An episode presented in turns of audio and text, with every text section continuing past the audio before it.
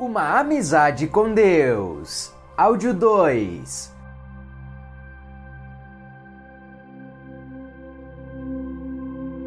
Capítulo 2.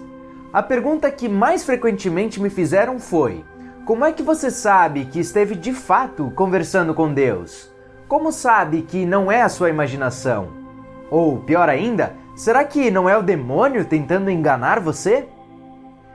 Em segundo lugar veio: Por que você? Por que Deus escolheu você?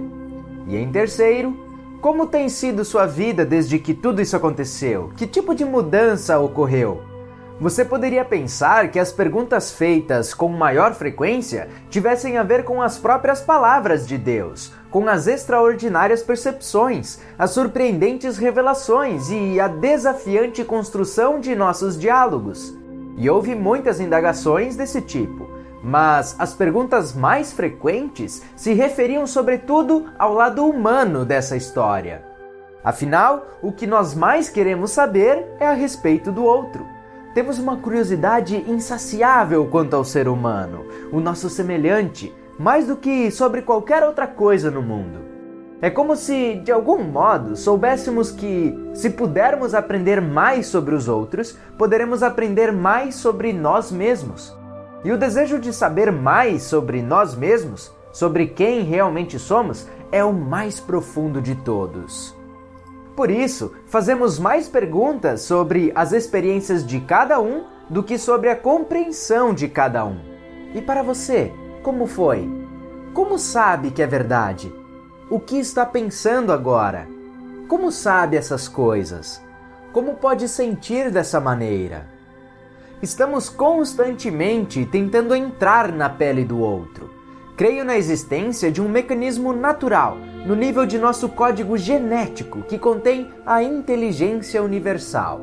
Essa inteligência transmite nossas reações mais básicas como seres intuitivos ela leva a sabedoria eterna até o nível da célula, criando o que alguns chamaram de lei da atração. Acredito que a atração mútua seja inerente ao ser, que decorra de uma convicção profunda de que encontraremos o nosso eu no outro. Podemos não ter consciência disso, podemos não articular isso especificamente, mas acho que nossas células entendem isso. E acredito que esse entendimento microcósmico decorre de uma compreensão macrocósmica. Acredito que, mesmo inconscientemente, sabemos num plano mais alto que somos todos um. É essa consciência suprema que nos impele em direção uns dos outros, e é a ignorância disso que ocasiona a solidão profunda do coração humano e toda a miséria da condição humana. Foi isso que as minhas conversas com Deus me mostraram: que toda a tristeza do coração humano, toda a indignidade da condição humana, toda a tragédia da experiência humana podem ser atribuídas a uma única decisão humana: a decisão de nos afastarmos uns dos outros, a decisão de ignorar nossa suprema consciência. A decisão de qualificar a atração natural que temos uns pelos outros como má e de dar à nossa unidade o nome de ficção. Com isso, negamos o nosso verdadeiro eu. E foi desta autonegação que surgiu tudo o que há em nós de negativo. Toda a nossa ira, toda a nossa decepção, toda a nossa amargura nasceram da morte da nossa maior alegria a alegria de ser um com os outros. E o conflito do encontro humano é que, mesmo quando procuramos no nível celular experimentar nossa unidade, insistimos em negá-la no plano mental. Assim, nossos pensamentos sobre a vida e sobre como ela é se encontram em desarmonia com o nosso conhecimento interior mais profundo. Em essência, agimos diariamente contra nossos instintos fundamentais. E isso conduz à nossa atual loucura, em que persistimos em viver a insanidade da separação, ansiando o tempo todo em conhecer mais uma vez a alegria da unidade. Será que esse conflito se resolverá um dia? Sim, ele terminará quando resolvermos nosso conflito com Deus. E essa é a razão deste livro. eu não tinha ideia de que ia escrever este livro. Assim como conversando com Deus, ele me foi dado para que eu o partilhasse. Pensei que, quando a trilogia do Conversando estivesse terminada, se encerraria também a minha breve carreira de autor. Sentei-me então para escrever a página de agradecimentos para o guia de leitura do livro 1 e tive o que senti como uma experiência mística.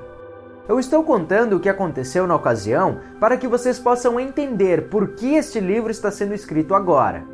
Quando souberam que eu estava escrevendo este livro, algumas pessoas me disseram: pensei que fosse ser apenas uma trilogia. Era como se escrever mais alguma coisa atentasse de algum modo contra a integridade do processo original. Por isso, eu quero que saibam como este livro aconteceu. Como se tornou claro para mim que eu tinha de escrevê-lo, muito embora, neste momento, sentado aqui, eu não tenha ideia da direção que ele vai tomar ou do que tem para dizer. Era primavera de 1997 e eu tinha concluído o guia de leitura de Conversando com Deus. Estava nervoso, aguardando a resposta da minha editora, Hampton Roads. Finalmente veio o telefonema. Oi, Neil! Grande livro! disse Bob Friedman. Está falando sério? Não está brincando? Há sempre uma parte minha que não consegue acreditar no melhor e fica esperando ouvir o pior. Eu achava que ele fosse dizer: Eu sinto muito, não podemos aceitar isso. Você vai ter de reescrever tudo. É claro que eu estou falando sério, ele disse, rindo. Por que iria mentir sobre um assunto desses? Você acha que eu quero publicar um livro ruim? Acho que não, eu respondi cautelosamente. Bob riu de novo. Cara, vocês, autores, são as pessoas mais inseguras que eu conheço. Eu estou afirmando, é um grande livro, vai ajudar muita gente. Soltei um suspiro.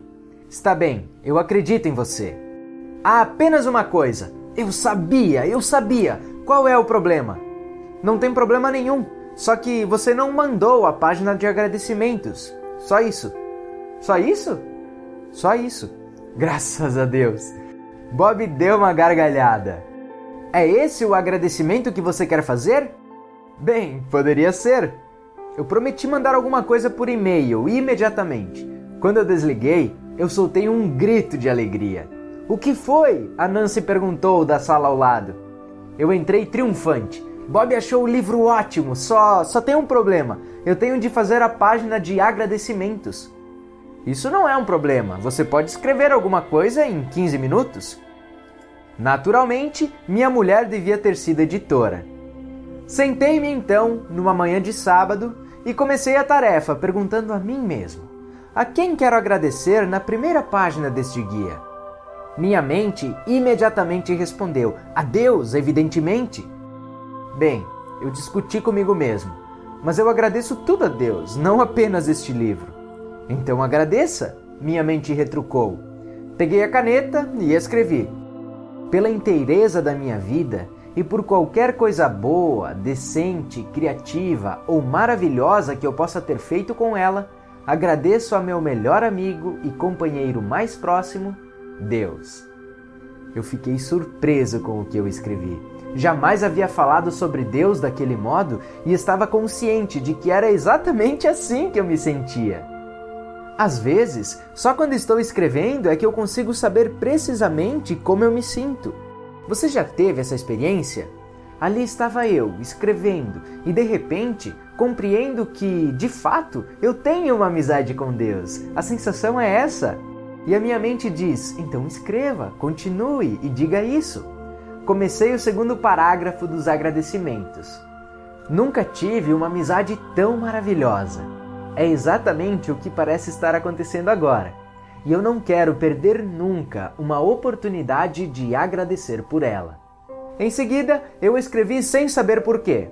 Algum dia espero explicar a todos, nos mínimos detalhes, como desenvolver essa amizade e como usá-la. Pois Deus quer que a maioria de nós sejamos usados. E é isso que nós também queremos. Queremos uma amizade com Deus, uma amizade que seja prática e útil. Nesse exato momento, a minha mão congelou. Um calafrio me subiu pelas costas. Eu senti um grande arrebatamento no corpo. Eu sentei-me em silêncio por um momento, atordoado pela consciência total de alguma coisa que nunca imaginara antes, mas que agora parecia perfeitamente óbvia. Aquela experiência não era nova. Eu a vivera muitas vezes enquanto eu escrevia conversando com Deus. Umas poucas palavras, umas poucas frases saíam de minha mente. E quando eu as via no papel diante de mim, de repente tinha consciência de que era isso mesmo, embora alguns minutos antes não tivesse ideia do que era isso. A experiência era habitualmente seguida por algum tipo de sensação física, um repentino formigamento ou o que eu costumo chamar de tremor de felicidade, ou algumas vezes lágrimas de alegria, e ocasionalmente as três. Dessa vez aconteceram as três. Por isso, eu soube que o que eu tinha escrito era totalmente verdadeiro. Eu tive então uma importante revelação pessoal, e isso também já acontecera antes. A sensação de estar abruptamente consciente da totalidade de alguma coisa. Algo de que se toma conhecimento de uma vez só. O que fui levado a saber essa é a única maneira que encontro para descrever o que houve, é que eu não ia parar de escrever. De repente, tornou-se claro que haveria pelo menos mais dois livros, e fui em seguida tomado pela consciência do que seriam esses livros e do que teriam a dizer. Eu ouvi a voz de Deus murmurando: Neil, sua relação comigo não é diferente da que você tem com qualquer outra pessoa. Sua interação com outras pessoas começa com uma conversa. Se a conversa for boa, você estabelece uma amizade. E se a amizade for boa, você experimenta um sentido de unidade, comunhão com a outra pessoa. É exatamente da mesma maneira comigo. Primeiro, nós temos uma conversa. Cada um sente as conversas que tem com Deus de um modo particular e de maneiras diferentes em diferentes ocasiões. Será sempre um diálogo, como o que estamos tendo agora. Podia ser uma conversa na sua cabeça, ou no papel, ou com minhas respostas demorando apenas um pouco mais de tempo, ou chegando até você sob a forma da próxima canção que você ouve, do próximo filme que vê, da próxima palestra que assiste, do próximo artigo que lê ou de uma frase dita por um amigo com quem por acaso você se encontra na rua. Quando se tornar claro para você que estamos sempre conversando, podemos passar à amizade. Chegaremos finalmente à experiência da comunhão. Por esse motivo, você deverá escrever mais dois livros: Uma amizade com Deus e Comunhão com Deus. O primeiro tratará de como aplicar os princípios compartilhados em suas conversas com Deus para transformar sua nova relação numa amizade essencialmente prática. O segundo irá mostrar como elevar essa amizade até chegar à comunhão e o que acontecerá quando você conseguir fazer isso. Ele irá fornecer um plano de ação para todas as pessoas que buscam a verdade e conterá uma mensagem comovedora dirigida a toda a humanidade. Você e eu somos um nesse momento, só que você não sabe. Não é você quem escolhe experimentar isso, assim como você não sabe nem escolhe experimentar a sua unicidade com outra pessoa. Seus livros, Neil, vão fazer com que as pessoas que os lerem acabem com essa divisão. Eles destruirão a ilusão da separação esta é a sua missão. Este é o seu trabalho. Você deverá destruir a ilusão da separação. Suas conversas com Deus foram só o começo. Eu estava atordoado. Outro arrepio me subiu pelas costas. Eu comecei a sentir um tremor por dentro, daquele tipo que se sente em cada célula do corpo. Era isso o que estava acontecendo, obviamente. Cada célula do corpo estava vibrando num ritmo mais rápido, oscilando numa frequência mais alta, dançando com a energia de Deus. É uma bela maneira de descrever isso, uma metáfora maravilhosa. Espere, calma! Eu não sabia que você ia aparecer tão cedo. Eu estava acabando de contar o que você tinha dito antes, em 1997. Eu sei, eu não pude evitar. Eu ia esperar até mais ou menos a metade do livro, mas você começou a escrever muito poeticamente. Eu não consegui me conter. Tudo bem. Bem, na realidade é quase automático. Sempre que alguém escreve liricamente, fala poeticamente, sorri com ternura, canta uma canção ou dança, eu apareço. Verdade? Deixe-me explicar. Eu estou sempre na sua vida, em todos os sentidos, mas você se torna muito mais consciente da minha presença quando faz essas coisas, quando sorri, ama, canta, dança ou escreve direto do coração. Esta é a versão mais elevada de quem eu sou e quando você se expressa dessa maneira, está me expressando, literalmente. Você está me expressando, ou seja, me colocando para fora. Você está me tirando de dentro de você, onde eu sempre estou, e me mostrando no seu exterior. Parece que só agora estou aparecendo, mas a verdade é que eu estou sempre presente e só nesses momentos você tem consciência de mim. Sim, Bem, eu ainda tinha muita coisa para dizer antes de começar outro diálogo com você. Então diga. Desculpe, mas é um pouco difícil ignorá-lo, fingir que você não está aqui. Você é famoso demais para que, quando fala, todo mundo não queira ouvir. Quem é que vai querer me escutar? Muita gente. Provavelmente todo mundo. Eles vão querer saber como foi sua experiência, o que você aprendeu. Não se retire só porque eu apareci. Este é o problema de muita gente. Deus aparece e eles acham que ficam menores, acham que têm de se tornar humildes. E nós não temos que ficar humildes na presença de Deus? Eu não vim para humilhá-los, e sim para exaltá-los. Verdade? Quando vocês são exaltados, eu também sou exaltado. E quando vocês são humilhados, eu também sou há apenas um de nós. Você e eu somos um. Sim, eu estava chegando a essa conclusão, eu ia chegar lá. Então continue, não permita que eu o detenha. Conte às pessoas que vão ler o seu livro tudo sobre a sua experiência. Elas querem saber de fato, você tinha razão nisso. À medida que as pessoas conhecem você, elas passam a conhecer a si próprias. Elas irão se ver em você e, quando descobrirem que eu estou em você, verão que eu estou nelas também. E isso será uma grande dádiva. Continue então com a sua história.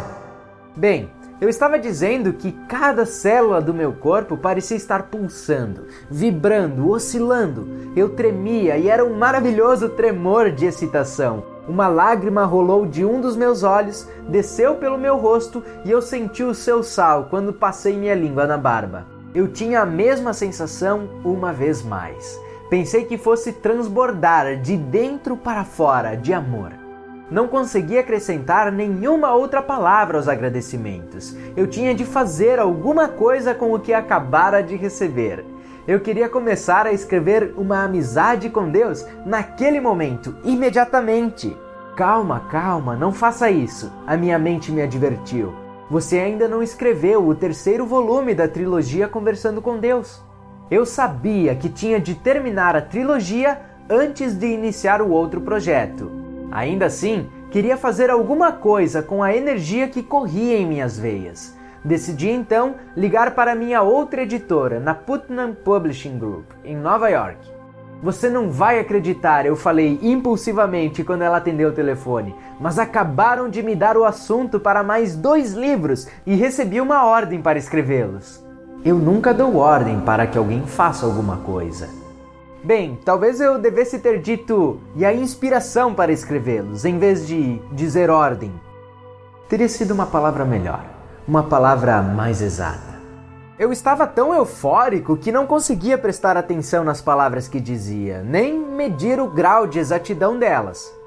Eu compreendo, e no entanto, isso é precisamente o tipo de coisa que tem, ao longo dos anos, criado uma falsa impressão a meu respeito. Vim aqui para corrigir essa impressão. Vim para mostrar a você como é ter uma amizade verdadeira com Deus e como todos podem ter essa amizade. Estou todo animado de novo. Comece, comece! Termine sua história. Quem quer saber da minha história? Eu quero ouvir você. Termine a sua história. Ela é relevante e vai nos atualizar até o dia de hoje.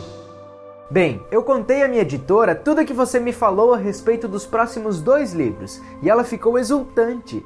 Eu perguntei-lhe se estaria interessada em publicá-los. Você está brincando? É claro que sim, ela respondeu, acrescentando que gostaria que eu escrevesse um pequeno resumo do que acabara de lhe dizer.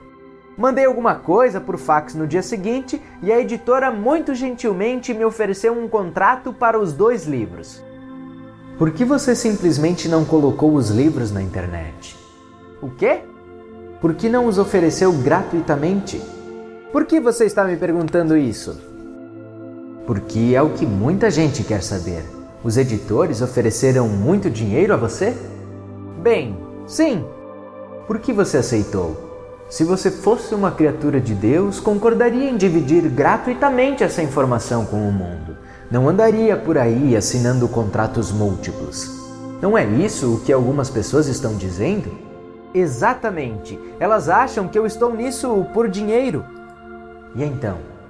Eu não estou nisso por dinheiro, mas também não vejo razão para não aceitá-lo. Uma criatura de Deus não agiria assim. Será que não? Os padres não recebem salários? Os rabinos não comem? Sim, mas não muito. Os mestres de Deus vivem na pobreza, não exigem nenhuma fortuna para partilhar a verdade. Eu não exigi uma fortuna, não exigi nada. Eles me ofereceram. Você deveria ter recusado. Por quê? Quem disse que o dinheiro é ruim? Se eu tenho uma chance de ganhar uma boa quantia partilhando a verdade eterna, por que não devo aceitá-lo? Além disso, e se eu tivesse o sonho de fazer coisas extraordinárias com parte desse dinheiro? E se eu sonhasse em criar e financiar uma entidade sem fins lucrativos que levasse a sua mensagem por todo o mundo? E se eu sonhasse em melhorar a vida de outras pessoas? Talvez ajudasse um pouco, talvez não me deixasse tão zangado. E se eu simplesmente doasse grande parte dele? E se eu ajudasse as pessoas necessitadas? Isso ajudaria também. Nós poderíamos compreender, poderíamos começar a aceitar. Mas você, particularmente, deveria viver muito mais modestamente. Não deveria gastar o dinheiro com você mesmo. Não? Não deveria me alegrar com o que sou? Não deveria viver luxuosamente? Ter uma bela casa, dirigir um carro novo? Não nem deveria ter roupas elegantes, nem comer em restaurantes caros ou comprar objetos luxuosos. Você deveria doar todo o dinheiro aos pobres, viver como se não ligasse para ele. Mas é assim que eu vivo. Eu vivo como se o dinheiro não fosse importante. Eu gasto livremente, eu dou facilmente, divido generosamente e ajo, na realidade, exatamente assim, como se ele não fosse importante. Quando eu vejo algo caro e tenho vontade de comprar, eu compro. Eu estou agindo assim como se o dinheiro não fosse importante. E quando meu coração me faz um apelo para que eu ajude alguém ou faça algo grandioso, eu também me comporto como se o dinheiro não fosse importante. Se você continuar agindo assim com o seu dinheiro, vai perder ele todo. Você quer dizer, vou usar ele todo. Não se pode perder dinheiro, só se pode usá-lo. Dinheiro usado não é dinheiro perdido. Alguém está com ele, ele não desapareceu. A questão é com quem ele está. Ele foi para as pessoas que me venderam coisas ou fizeram para mim coisas que eu queria que fossem feitas. Como posso ter perdido alguma coisa? E se ele é destinado a boas ações ou a satisfazer as necessidades de outros, onde está a perda? Mas se você não se agarrar a ele, não lhe sobrará nenhum. Eu não me agarro a nada do que tenho. Aprendi que é quando eu me agarro a alguma coisa que eu a perco. Se eu me agarro ao amor, posso não ter nenhum. Se eu me agarro ao dinheiro, ele não tem valor. A única forma de experimentar ter alguma coisa é doando-a. Então, e só então, você pode saber que a tem. Você se esquivou da minha questão principal. Com sua elegante ginástica verbal, você fugiu inteiramente do assunto. Mas eu não vou permitir que escape assim, eu vou puxá-lo de volta. A questão é que as pessoas que ensinam a verdadeira palavra de Deus não fazem ou não deveriam fazer isso por dinheiro. Quem disse isso a você? Você disse. Eu? Sim, você. A vida inteira você me disse isso, até o dia em que escreveu esses livros e ganhou muito dinheiro. O que o fez mudar? Você? Eu? Você? Você me disse que o dinheiro não era a raiz de todo o mal, mas sim a forma como era usado. Você me disse que a vida foi criada para ser usufruída e que era certo fazer isso, mais do que certo. Você me disse que o dinheiro não era diferente das outras coisas da vida, que tudo era a energia de Deus.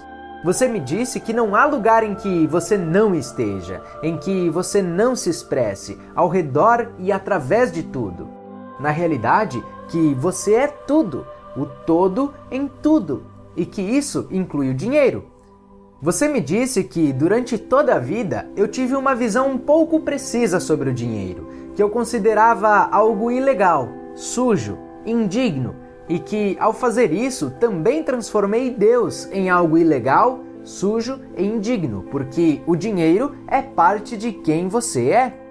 Você me disse que eu tinha criado uma interessante filosofia de vida na qual o dinheiro era mal e o amor era bom.